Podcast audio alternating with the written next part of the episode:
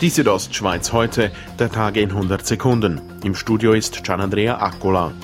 Österreich hat erstmals in der Geschichte eine Bundeskanzlerin. Brigitte Bierlein übernimmt das Amt von Sebastian Kurz, der am Montag einem Misstrauensvotum zum Opfer fiel. Bis zu den Neuwahlen im Herbst wird die Präsidentin des Verfassungsgerichtshofes Brigitte Bierlein Österreich durch seine Regierungskrise leiten. Ich verspreche allen Österreicherinnen und Österreichern, dass ich alles in meiner Macht Stehende tun werde, um diesem Vertrauensvorschuss gerecht zu werden.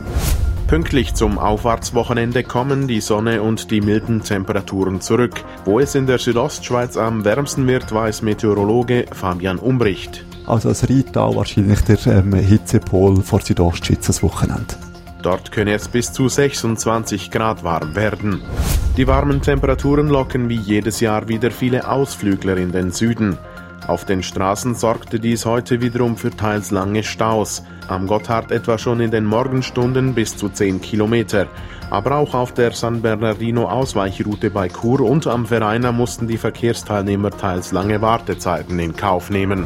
In das Schiffsunglück auf der Donau war offenbar ein Schiff unter Schweizer Flagge involviert. Beim Unglück in Budapest sind mindestens sieben Passagiere ums Leben gekommen. Das Schiff der Viking Cruises mit Sitz in Basel war mit einem kleineren Ausflugsschiff, das in der Folge kenterte, zusammengestoßen. Die Südostschweiz heute, der Tag in 100 Sekunden, auch als Podcast erhältlich.